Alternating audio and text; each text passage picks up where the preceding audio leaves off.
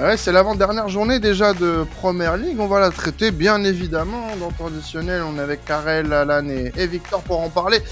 Et euh, on n'aura pas énormément de matchs à traiter. On va parler des plus importants. Forcément, City qui va probablement, euh, peut-être, juger le titre de Première League sur cette 37e et avant-dernière journée de Première League. City qui va recevoir Chelsea, Karel, dans un match euh, bah, qui, comme je viens de le dire, pourrait être synonyme de titre pour les Citizens. Exactement. Bah, on a du mal. T'as as dit qu'ils allaient être champions. On peut te comprendre. C'est vrai qu'on a du mal après déjà la démonstration qu'on a pu voir de la part des, des, Citizens hier face au Real Madrid. On a du mal à voir comment est-ce qu'ils pourraient potentiellement perdre ce titre. Mais euh, on en discutait un peu euh, en off au préalable. Il va rester ce match justement euh, face à Chelsea. Chelsea, voilà, qui est 11e euh, sous pavillon euh, Frank Lampard qui, qui ne décolle pas. On pouvait peut-être s'y attendre. Hein. C'était une situation compliquée à, à essayer de, de retourner pour euh, le tacticien anglais. Au final, Chelsea, voilà, qui, qui n'avance pas. On va en parler un peu après, mais c'est vrai qu'on a du mal à, à voir euh, Manchester City laisser échapper ce, cet énième titre de PL de, de, de, ses mains. Et City qui potentiellement va jouer la plus grosse fin de saison de son histoire, en fait, parce que il y a un triplé Première Ligue, Ligue des Champions, FA Cup qui est dans le viseur. Manchester City qui jouera contre Manchester United, contre le voisin mancunien. Donc là encore, ça sera une affiche super sympa à suivre pour essayer d'aller chercher ce triplé. Et surtout, voilà on va en parler.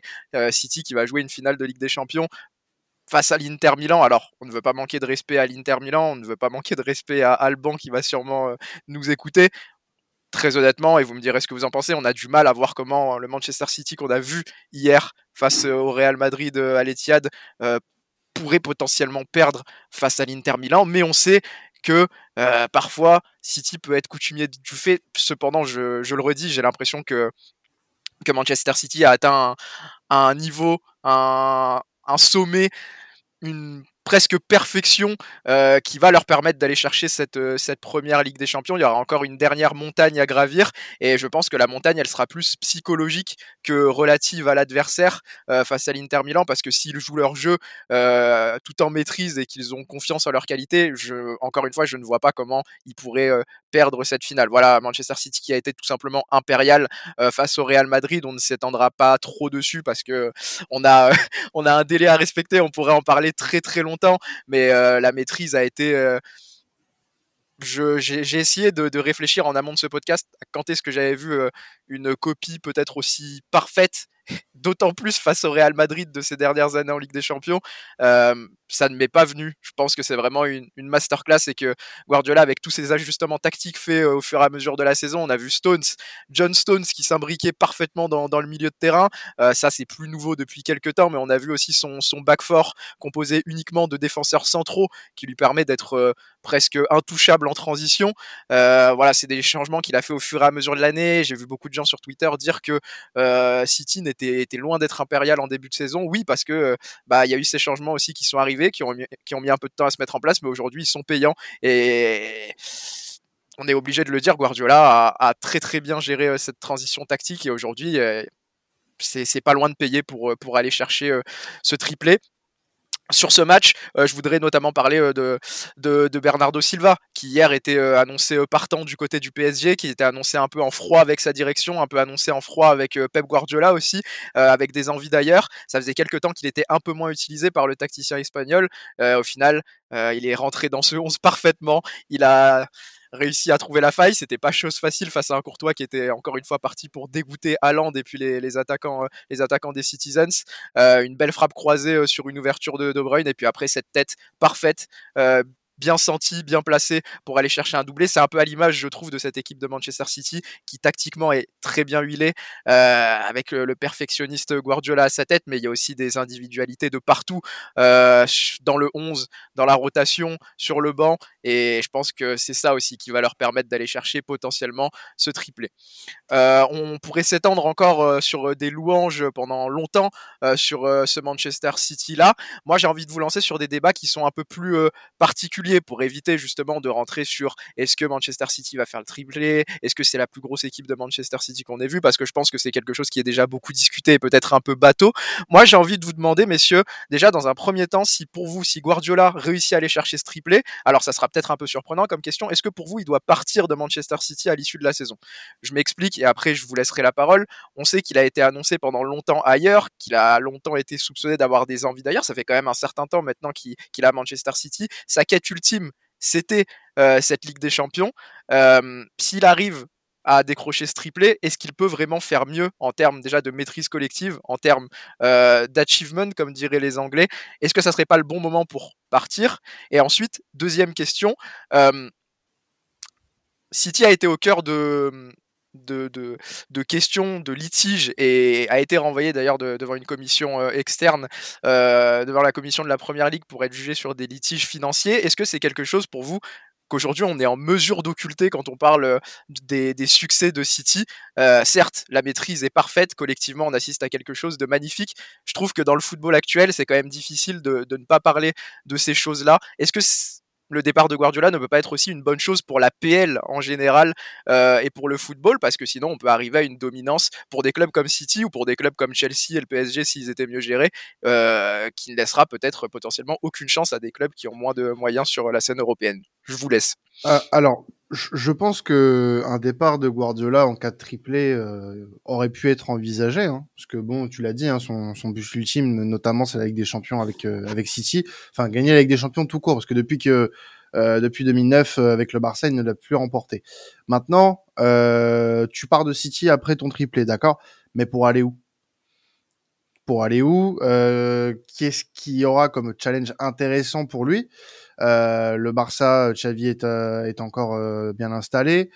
en Allemagne, bah, tu, tu, tu retourneras pas en Allemagne puisque bah, c'est, c'est, beaucoup trop tôt. En Italie, ah. pourquoi pas, mais c'est Bourbier. Une sélection peut-être, on en a parlé pour une sélection ouais, aussi. Mais, ouais, mais une sélection, ouais, mais une sélection, une sélection pour moi, Guardiola, il pourra faire, euh, allez, l'Espagne, le, peut-être même le Portugal. C'est des sélections qui viennent tout juste de changer de, de coach. Donc pour moi, c'est impossible. Donc à l'heure actuelle. Le Brésil aussi peut-être? Ouais, mais je le vois pas s'exporter aussi loin, tu vois. Moi, pour moi, ça restera en Europe. Et, euh, et quoi qu'il arrive, et quoi qu'il arrive là aujourd'hui, euh, même s'il venait à remporter le triplé avec Manchester City, c'est euh, impossible de le voir ailleurs pour le moment. S'il part de City, il prendra pas d'autres destinations. Mais euh, la question, est-ce qu'il doit partir après? Moi, pour moi, c'est trop bourbier. Il doit je, Je, précise avant, de, avant qu'Alan prenne la parole, il est sous contrat jusqu'en 2025. Hein, donc pour le moment, il n'y a pas de raison qu'il parte. C'était plus une question sur vous, vos avis. Et, et voilà. Vas-y, Alan. Non, mais il devrait rester pour moi, mm. je pense. Ouais, bah après c'est vrai, oui, il, a, il y a rien de plus beau de partir sur un sur un tel exploit, sur euh, comme tu l'as dit, Karel, hein, la, plus belle page de l'histoire du club s'il venait à faire le triplé. Donc euh, moi, voilà, vous savez, je suis un, je suis un éternel romantique. Hein, J'aimerais bien qu'il puisse partir euh, sur sur un tel exploit et qu'un mec comme même un mec comme Luis Enrique, il, pourrait prendre la suite. Je suis sûr que City roulerait parfaitement bien tant le club est bien est bien géré et que l'effectif est de qualité. Euh, après, oui, comme tu l'as dit, il a en contrat jusqu'en 2025 et euh, Guardiola euh, enfin, il s'est, il entraîne depuis, enfin, depuis qu'il a pris son poste à Barcelone en, en 2008, il a, il s'est quasiment pas arrêté le mec. Donc euh, pourquoi pas faire aussi une petite pause? Euh, il a enchaîné, enfin juste après le Bayern, il a enchaîné City et City, il y est depuis euh, depuis 2016. Donc euh, c'est, ça peut être pas mal aussi une petite pause pour lui pour euh, voir un peu les opportunités qu'il aura après.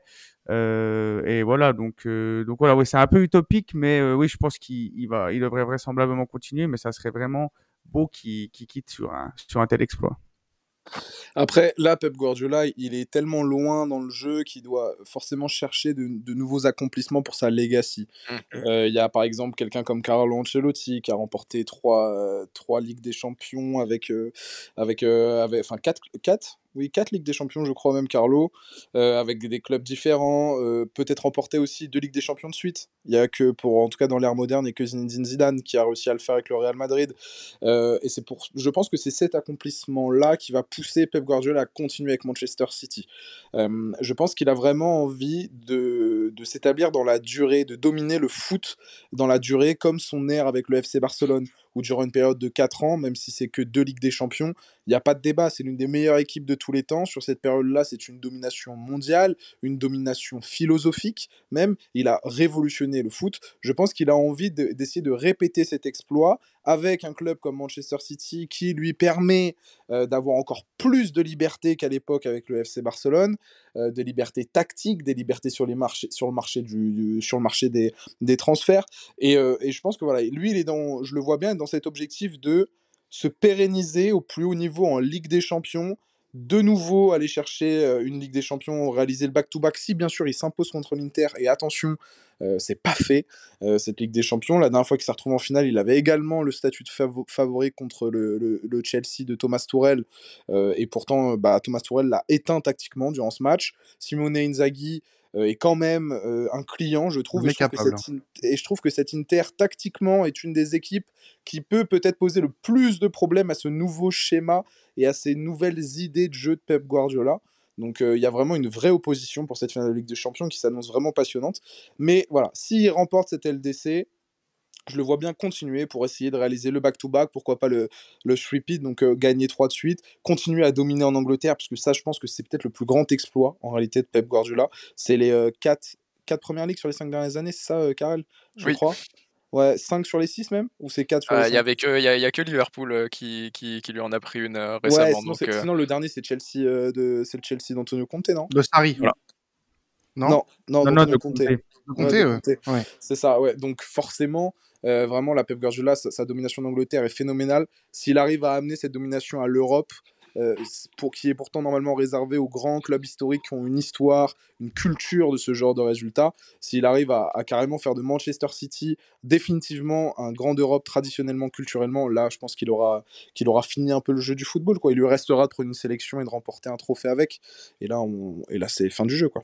Alors, on, reste sur les entraîneurs. Hein. On va aller côté Chelsea, euh, Karel, puisque euh, sans parler de, bah, de l'actuel coach intérimaire de, de Chelsea, puisqu'on n'aurait pas grand-chose à dire dessus, et on va pas passer cinq minutes à lui à lui tirer dans les pattes à ce bon Frank Lampard, mais on va parler de la suite pour Chelsea puisque là la fin de saison va être en roue libre hein, pour les Blues.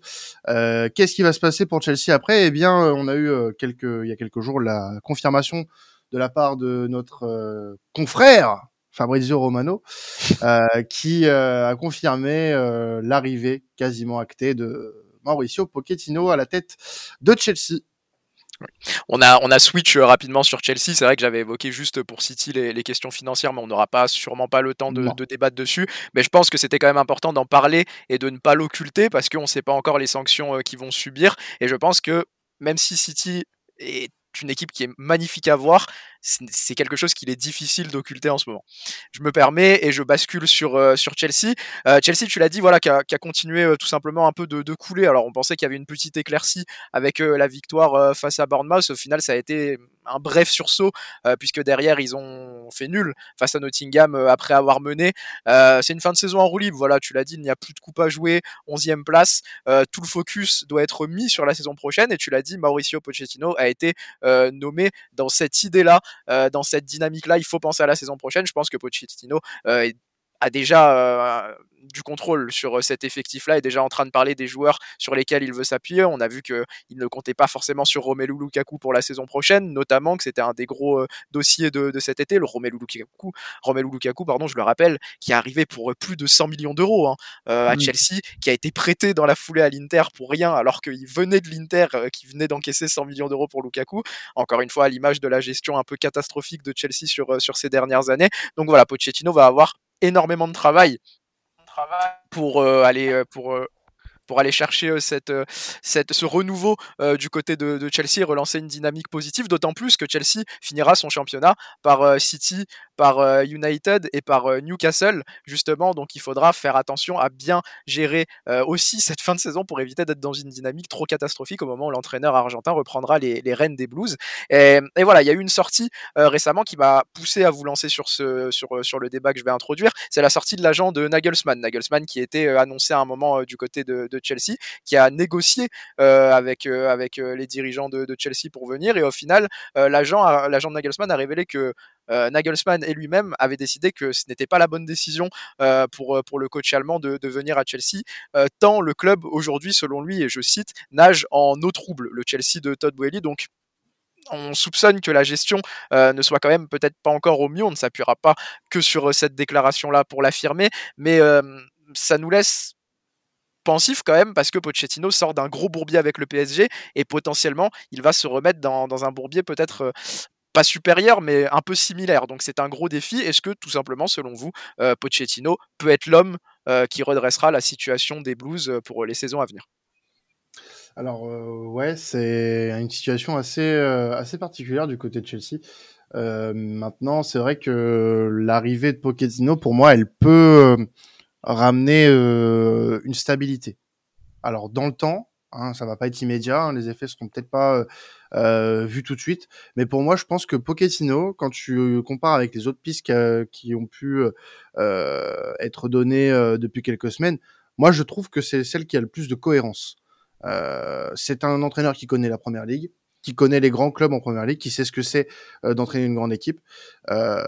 désolé Graham Potter, mais pour moi, c'était une erreur dès le départ.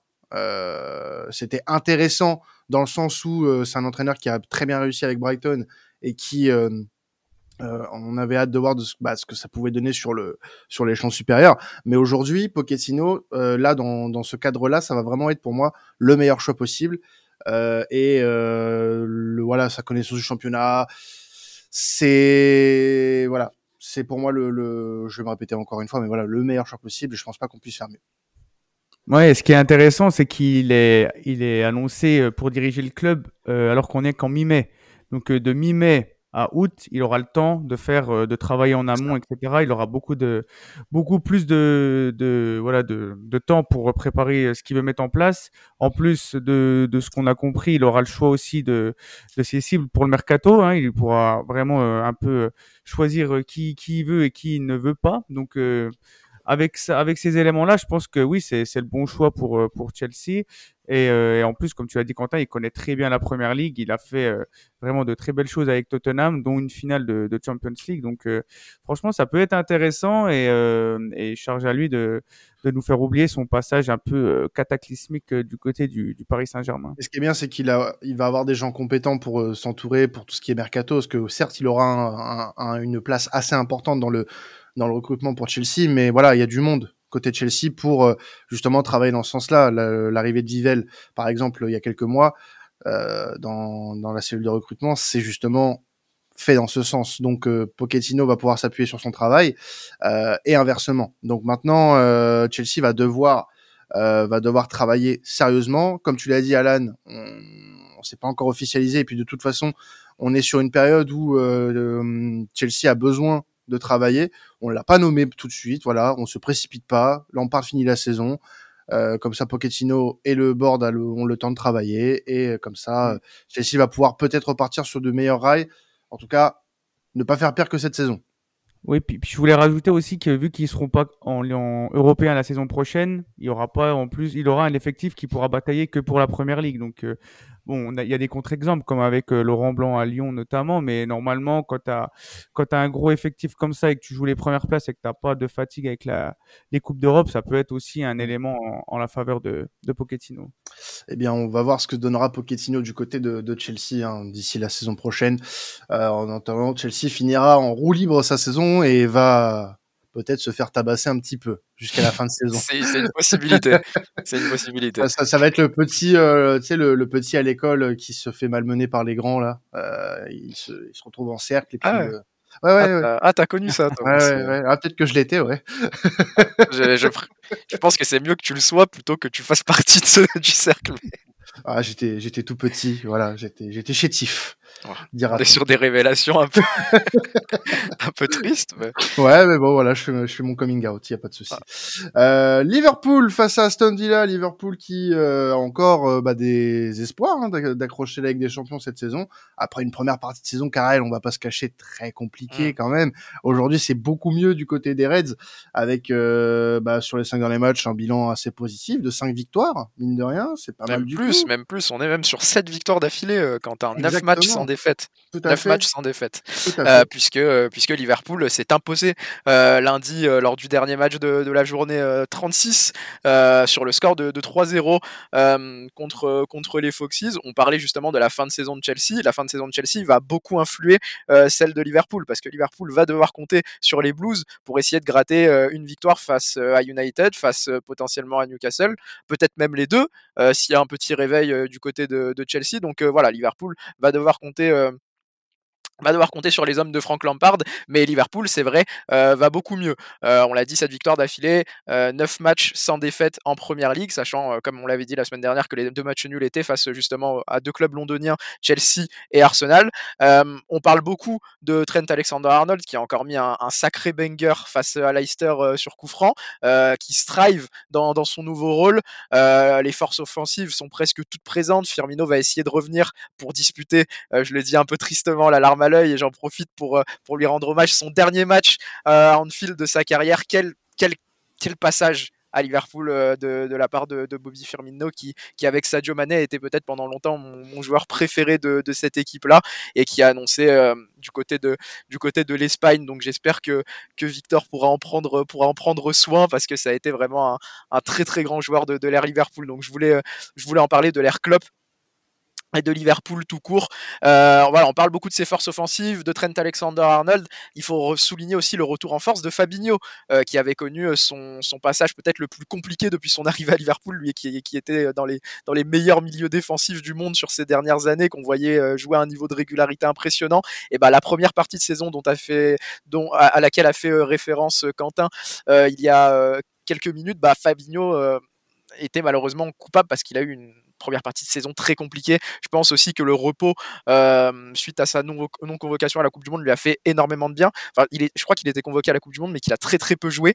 Mais en tout cas, voilà, je pense que ça lui a fait du bien. Là aujourd'hui, il revient à un très très bon niveau, et c'est pour ça aussi que, que, Liverpool va mieux.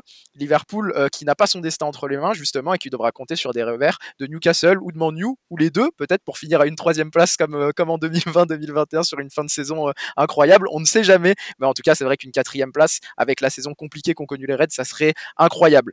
Euh, actualité très très chaude, très bouillante, très récente. Euh, justement, je viens d'en parler avec Firmino. Euh, il n'y aura pas que lui qui partira en tant que en tant que free agent. Peut-être que, que l'OM de Quentin pourra aller faire son son marché du côté de Liverpool. Milner, lui, va partir, mais il a annoncé du côté de Brighton, peut-être potentiellement du côté de Burnley ou de Leeds si Leeds se maintient. Mais il y aura aussi les départs combinés d'Oxlade Chamberlain, qui n'a pas été malheureusement épargné par les blessures, mais ça reste quand même un très très bon joueur. Et puis Nabi Keita qui lui a eu du mal également à, convaincre. Euh, ça reste quand même le quatrième transfert le plus cher de l'histoire de Liverpool, hein, euh, 52,5 millions d'euros, et il va partir libre. Donc euh, voilà, c'est des départs qui montrent que Liverpool va devoir travailler sur, sur son milieu de terrain, donner un nouveau look. On parle par exemple de McAllister, de Brighton, avec qui apparemment c'est en très très bonne voie. On parle de Mason Mount, qui apparemment ne veut pas prolonger à Chelsea, que Pochettino arrive ou non, selon les dernières news, c'est à prendre avec des pincettes. On parle également de Ryan Gravenberch du côté du Bayern, même si Bayern euh, ne veut pour l'instant pas le laisser partir. Euh, on a évoqué euh, Coupe Miners, que tu dois connaître du côté de l'Atalanta aussi, Alan. en tout cas, ce genre de profil-là, mon débat, euh, messieurs, c'est avec le, le, renouvellement de ce milieu, avec une attaque qui est tout de même composée de Diogo Jota, de Luis Diaz qui est revenu de blessure, de Darwin Nunez et de Gakpo qui auront euh, une demi-saison ou une saison en PL sous leur ceinture la saison prochaine. Euh, Est-ce que Liverpool peut redevenir l'épouvantail principal de ce Manchester City impérial qu'on a vu en PL cette saison en Ligue des Champions? Est-ce que Liverpool peut redevenir le Liverpool des saisons passées tout simplement après cette saison un peu à blanc? Oui, oui, oui, oui, oui. Oui, et, voilà. Et, et, et je l'espère franchement parce que euh, cette équipe de Liverpool, elle a passé une saison un peu compliquée. Euh, enfin, du moins, une première partie de saison compliquée. On l'a dit de, de maintes et maintes fois dans cette émission. Et euh, là, vraiment, on, on, on, voit quelque chose qui tend vers le, le positif.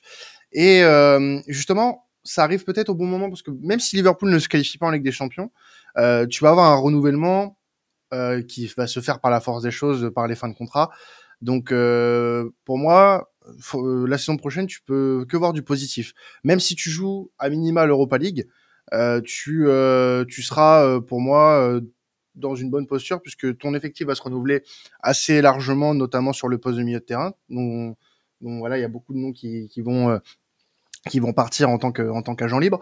Mais euh, au-delà de, de ça, as au niveau du jeu aussi un net un, une nette amélioration depuis le début de saison. Euh, on sentait peut-être un, un, système essoufflé, euh, un effectif essoufflé euh, par à certains moments, mais euh, tu, tu as su tu as su trouver les, les moyens justement de revenir sur une saison qui était plutôt compliquée avec beaucoup de densité dans, dans ce championnat euh, qui fait que bah, tu as des équipes comme Brighton, euh, Newcastle qui se sont montrés sur le meilleur jour pendant que d'autres équipes bah, qui ont l'habitude du top 4 ont déjoué, ont bien déjoué, et puis même la saison d'Arsenal aussi qui est pas qui est pas enfin qui est pas anodine pour le pour le coup et et du coup, pour moi, je pense que ça peut redevenir l'épouvantail de Manchester City, mais va falloir très bien combler les départs et bien bosser, bien bosser cet été. Il y, a quelque chose qui est assez intéressant. Euh, moi, j'ai eu la chance d'assister au huitième de finale euh, à Liverpool, entre Liverpool et le Real Madrid. Et euh, j'ai discuté avec quelques supporters des, des, Reds qui nous disaient que il fallait absolument pas toucher à Jurgen Klopp, que voilà, c'est vraiment, enfin, il faut savoir que c'est une légende vraiment intouchable à Liverpool. C'est pour beaucoup le plus grand entraîneur presque qu'ils n'ont jamais connu au club. et ils, ils, avaient tous à peu près le même discours de dire, et voilà, il faut régénérer l'effectif. Et, c'est le gros, gros chantier de, Liverpool cet été parce que Jurgen Klopp a une tactique bien connue, un jeu vertical, une salle des machines au milieu de, au milieu de terrain. Mais contrairement à, par exemple, un système de jeu à la Luis Enrique ou un système de jeu à la Pep Guardiola, euh, Jurgen Klopp dépend quand même vachement de ses individualités.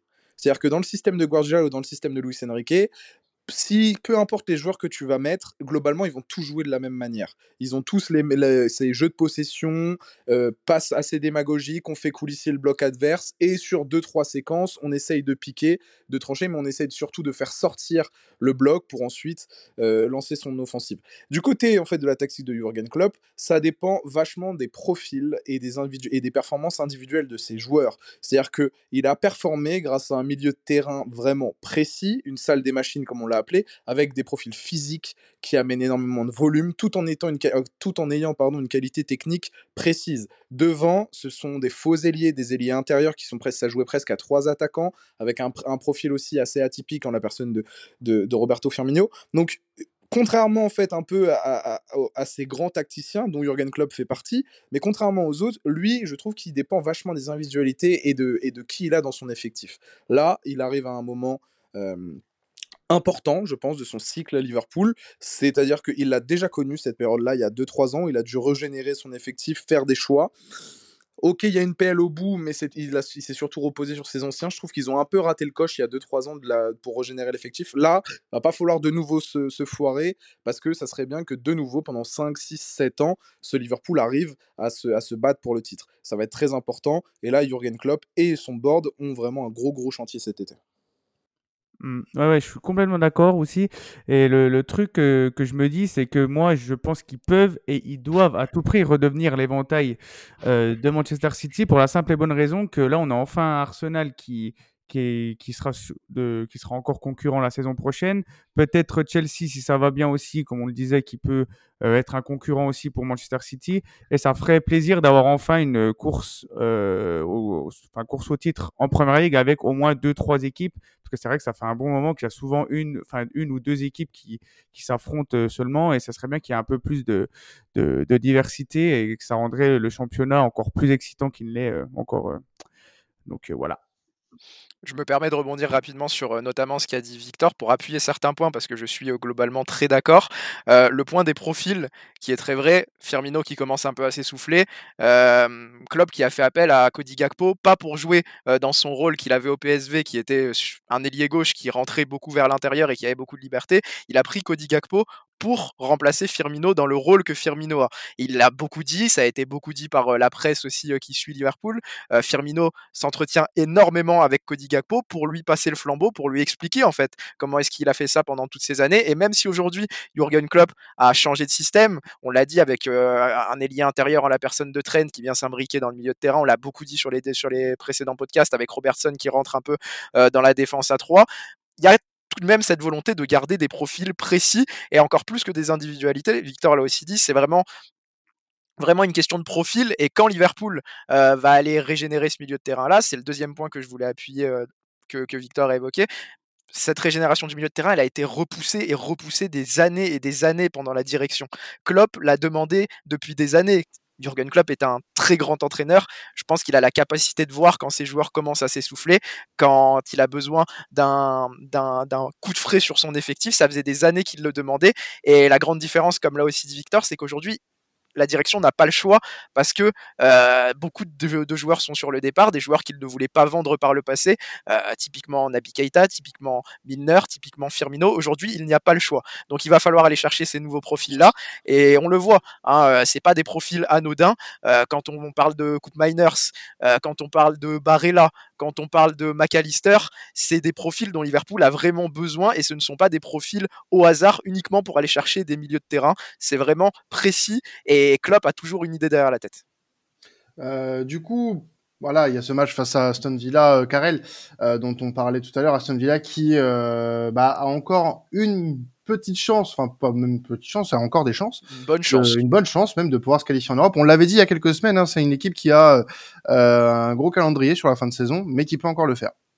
Oui, Aston Villa qui a encore une bonne chance à égalité de points avec euh, Tottenham. On l'avait dit, ça allait être un match très très important face à Tottenham. Au final, Unai Emery euh, est sorti vainqueur largement de ce duel, même s'il ne s'est imposé que d'un but, il a quand même dominé dans, dans, dans, les grandes largeurs. Encore une fois, euh, cette équipe de, Tottenham en s'imposant 2 1, il y a eu 2-0 pendant, pendant un certain temps. Le deuxième but de Douglas Luiz est arrivé sur coup franc à la 70e et Aston Villa a remporté ce duel très très important qui fait qu'aujourd'hui ils sont à la lutte avec les Spurs. Ça se joue à la différence de but pour moment euh, pour une place en Conference League. Attention quand même parce qu'Aston Villa justement aura ce déplacement du côté euh, d'Anfield pour aller chercher cette place en Europe, puis euh, accueillera Brighton. Donc c'est une fin de saison plus compliquée que celle de Tottenham qui finira avec un Brentford qui ne joue plus grand chose et un Leeds par contre qui peut les embêter parce qu'ils vont jouer leur maintien jusqu'à la dernière journée, les hommes de Sam Allardyce. Donc avantage peut-être Spurs sur le calendrier, mais en termes de dynamique et en termes de qualité, je dirais quand même avantage Aston Villa, euh, Tottenham qui va peut-être sortir de cette course à l'Europe. Ce sera peut-être pas plus mal hein, pour les Spurs, mais en tout cas Aston Villa a une très grosse carte à jouer. Eh ben écoute, on vérifiera ça sur ce match-là qui va être très important pour les deux équipes hein, euh, pour euh, l'Europe la saison prochaine. Petit détour à Newcastle, Newcastle qui est actuellement troisième de première ligue, euh, qui va devoir, euh, qui va jouer d'ailleurs euh, le soir où on enregistre hein, contre Brighton, match en retard de la 25e journée, je crois, si je dis pas de conneries, oui c'est ça, 25e journée. Très bon. Match en retard de la 25e journée, mais qui jouera pour du coup pour cette 37e journée face à Leicester, qui va recevoir du coup les, les Foxes qui sont eux de leur côté dans une posture très compliquée c'est ça, quand on était obligé d'évoquer ce match parce que y a, les deux équipes jouent très gros en fait et c'est des championnats euh, différents, on va dire c'est l'APL mais c'est des championnats différents au final, mais il y a quand même beaucoup d'enjeux et sur une fin de saison, un match comme ça, ça ne se galvaude pas. Tu l'as dit, il y aura un match très important ce soir, donc au moment où on enregistre. Euh, hier soir, et vous connaîtrez le résultat au moment où vous, vous écouterez ce podcast, face à Brighton, euh, c'est un résultat qui sera absolument crucial pour les hommes des Diao qui, qui voient en fait Liverpool, qui sentent le, souffle des hommes de le souffle chaud, le souffle chaud euh, dans leur nuque, parce que voilà, euh, Newcastle a un peu ralenti. Euh, ils ont concédé un match nul justement face à un Leeds qui joue, qui, jouait son, son, maintien, et ça sera un match un peu similaire hein, face à Leicester au final. Attention, Newcastle à ne pas déraper au pire des moments, justement parce qu'il y aura ce match face à Brighton qui n'est pas facile, et puis Newcastle finira par un déplacement à Stamford Bridge lors de la 38e journée. Et on sait bien que s'il y a bien une équipe qui est capable d'avoir la malice pour faire une saison un peu moyenne, mais gâcher la saison de Newcastle à la dernière journée, c'est bien une équipe comme Chelsea. Donc attention tout de même parce que Liverpool sera à l'affût et si Liverpool ne perd pas, euh, Newcastle et United également ne devront perdre absolument aucun point. Sinon, euh, sinon ils, seront euh, menacés. Et je pense qu'on peut le dire, on l'avait dit dans le dernier épisode, il me semble, les Magpies ne peuvent plus se cacher. Voilà, le vrai objectif aujourd'hui, c'est euh, une qualification LDC vu la saison et ce serait mérité, on ne pourrait pas euh, leur enlever. Hmm. Et puis bah de leur côté, Leicester qui doit jouer sa peau face à un Newcastle qui va jouer la Ligue des Champions, enfin qui joue une place en Ligue des Champions, et ça va être très compliqué. Exactement, exactement. Leicester euh, au bord du précipice. Alors on est très inquiet hein, pour, euh, pour, euh, pour les Foxes, tout simplement parce que ils n'ont pas existé face à Liverpool lundi soir à domicile. Ils se devaient de gratter au moins un point dans ce match-là. Ils ont tenu pendant une petite demi-heure et puis lorsque le premier but de Curtis Jones est arrivé, ils ont pris le deuxième en une minute. Ça faisait 2-0. gros coup sur la nuque pour les Foxes qui ont ensuite encaissé un troisième but par l'intermédiaire d'un coup franc de, Trent Alexander-Arnold. Ça ne va pas hein, pour les Foxes qui auront le couteau entre les dents pour ce déplacement euh, du côté de Saint James Park. Il faudra absolument gagner parce que les Foxes ne sont pas 18e, ils sont 19e. Donc ils doivent passer devant Leeds et ils doivent passer devant Everton et donc ils doivent espérer des faux pas de ces deux équipes Everton qui a un calendrier beaucoup plus favorable, euh, qui jouera contre euh, Wolverhampton, qui jouera contre Bournemouth, qui ne joue plus rien pour ces deux équipes-là, et qui devrait également passer devant Leeds. Donc il n'y a plus le choix pour Leicester, grosses équipes, petites équipes, il faut absolument prendre des points, et, je pense qu'ils en sont conscients, et c'est pour ça qu'on risque de voir un duel quand même intéressant du côté de, Saint James Park. Et pour terminer euh, rapidement, Karel, euh, quelques infos sur cette 37e journée, euh, en commençant par United, hein, qui a dominé assez facilement les Wolves le week-end dernier et qui va se déplacer chez Bournemouth. C'est ça, petit flash info, parce qu'on ne peut pas parler dans le détail de, toutes les, de, tous les enjeux, mais c'est quand même important de les évoquer pour que tout le monde soit conscient de, l'actualité. Euh, tu l'as dit, ils ont dominé facilement un Wolverhampton, voilà, qui ne joue plus rien, qui est un peu en roue libre également de son côté. Euh, ils vont se déplacer chez un Bournemouth qui également euh, a assuré son maintien. La victoire est impérative, tout simplement, sinon, encore une fois, Liverpool sera très sûrement à l'affût sur cette grosse fin de saison pour essayer de les dépasser et de leur prendre une place qualificative en Ligue des Champions, alors qu'on pensait à un moment peut-être de voir euh, Manchester United dans la course au titre. Donc ça serait quand même assez ironique au final. Euh, donc après une take euh, foireuse de Carrel la semaine dernière, hein, Everton va se déplacer chez des Wolves qui ont acquis leur maintien. donc ça va être un match plutôt intéressant puisque Everton mine de rien malgré le score avait fait une, première période assez intéressante face aux Sky Blues. Merci, merci de me donner des armes pour me défendre un peu. Ah voilà, j'avais tenté la take, j'avais tenté la take. Au final, euh, voilà, Manchester City euh, qui s'est imposé grâce euh, notamment à un doublé de Gundogan. Je ne sais pas si certains ont pu voir le premier but de Gundogan. Incroyable. je sais pas quoi dire. Je ne sais pas quoi dire. C'est exceptionnel. et après ce but-là, ils ont été, voilà, ils ont été emportés par par la fougue de City qui leur a mis un deuxième but, un deuxième coup sur la tête très rapidement, près de une minute, deux minutes après le premier but. Donc voilà, ça a été compliqué de résister, mais Holgate avait eu une très très grosse occasion, notamment pour ouvrir le score. C'est pour ça, d'ailleurs, qu'Everton a, fini avec des expected goals euh, supérieurs à ceux de Manchester City sur cette rencontre-là. Donc ça prouve quand même qu'il y a du caractère, qu'il y a de la qualité pour Sean Dyke pour travailler, pour aller chercher ce maintien. Et on l'avait dit, hein, ça sera sûrement face à Wolverhampton et face à Bournemouth que les Toffees iront chercher euh, ce maintien-là. Donc voilà, pas le droit à l'erreur, mais ils ont quand même une bonne option pour se maintenir au final. Mmh. Et euh, Leeds qui va devoir regarder un petit peu ce que fait Everton devant, puisque Leeds se déplace, non, oui, se déplace du côté de, du West Ham euh, Stadium, euh, du London Stadium. Euh, West Ham qui est actuellement 15e et qui a quasiment assuré son maintien. Oui, voilà, Leeds, en fait, qui, qui devrait espérer un faux pas hein, des Toffees. C'est un peu la même histoire que, que Leicester, mais avec une équipe en moins. Mais ils peuvent encore y croire Cependant, voilà, il va falloir commencer à gagner. Ils ont bien commencé en, allant chercher ce match nul face à Newcastle, qui au final n'était pas si simple, surtout qu'ils ont fini à 10. Hein. Euh, les hommes de Sam Allardyce, ça montre quand même qu'il y a eu un, coup de mieux euh, qui a été donné par, euh, l'arrivée du, technicien anglais. Et voilà, maintenant il va falloir aller s'imposer chez un West Ham, tu l'as dit, qui ne joue plus grand chose, mais en PL, parce que West Ham aura sûrement la tête tournée sur la Conference League. Ils jouent leur retour ce soir au moment où on enregistre contre la Z Alkmaar. Ils se sont imposés 2-1 au match aller, donc tout est encore possible. Et il y a beaucoup de chances que si euh, West Ham a euh, la Conférence League à jouer, il n'ait pas trop la tête à ce match face à Leeds. Leeds qui devra justement en profiter pour essayer de, garder sa place en PL. Eh ben, beaucoup de choses à, regarder ce week-end en PL. Hein. Ça va être dangereux à tous les étages pour cette avant-dernière journée. Et puis, bah, pour la dernière journée, je pense que ça va être encore très, très, très tendu. En tout cas, merci à vous de nous avoir suivis pour cet épisode Première Ligue et on se retrouve comme chaque semaine et ça sera pour la dernière fois de la saison la semaine prochaine pour la dernière journée de Première Ligue. Vous pouvez continuer à nous écouter avec la Bundes, la Serie A et la Liga cette semaine. C'était traditionnel. Passez un excellent week-end de football. Ciao tout le monde.